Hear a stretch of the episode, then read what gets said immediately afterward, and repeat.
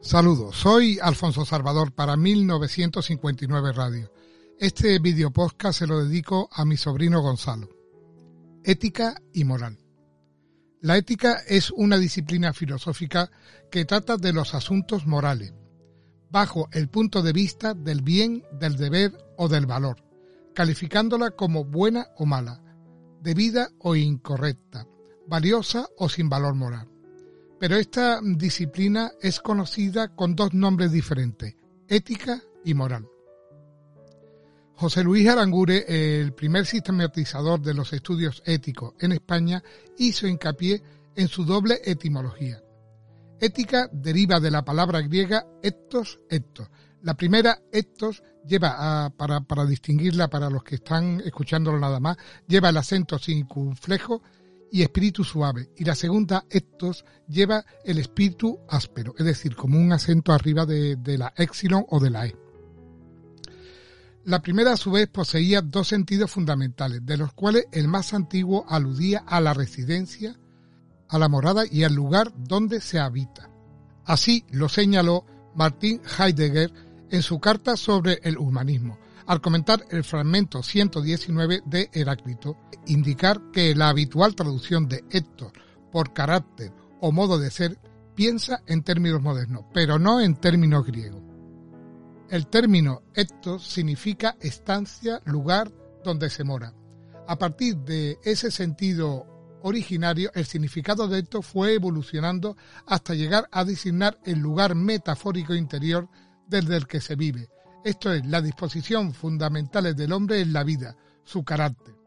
Platón en las leyes y Aristóteles en la ética anicómaco derivaron estos de estos, el carácter de la costumbre, y acercaron, por tanto, el sentido de estos, costumbre, al de hábito, que se adquiere a través de la repetición. De ahí la importancia de la educación. Ambos términos, estos y estos, fueron traducidos al latín por la palabra mos, de la que proviene moral. Pero en la traducción prevaleció el sentido de costumbre o hábito, en detrimento de otras acepciones. Y acabaría sentándose en los actos buenos o malos. Así, entre los actos, los hábitos, el carácter, se establece una especie de círculo.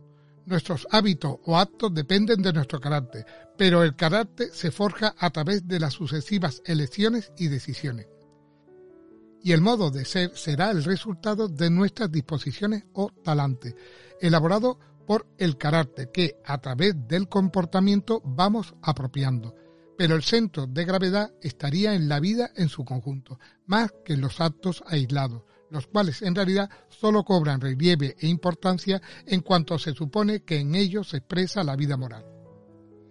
En palabras de Arangure, lo que importa no son los actos aislados, por lo menos lo que importa fundamentalmente, ni engendrando un hábito más o menos duradero, pero tampoco el carácter que, tomado en sentido ético, puede cambiar, sino que, como señala Aristóteles, carácter y hábito han de prolongarse en la vida entera, porque una golondrina no hace verano ni tampoco un día.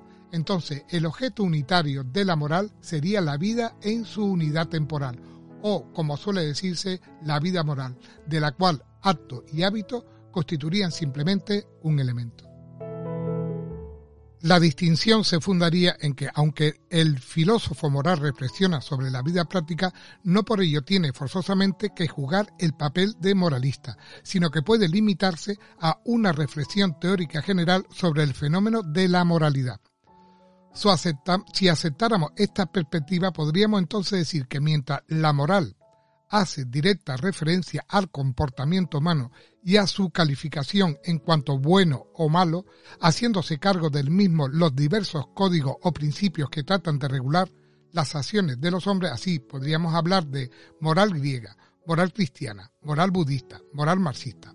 En cambio, la ética a la que también puede denominarse filosofía moral o moral a seca, escrita con mayúscula para indicar que nos referimos a una disciplina, sería aquella rama de la filosofía que piensa la vida moral sin proponerse ni inmediata ni directamente prescribir o aconsejar como lo hacen los referidos códigos y principios morales, sino que más bien reflexionando sobre ellos para intentar ver cómo funcionan y dar razón de los mismos buscando sus categorías específicas.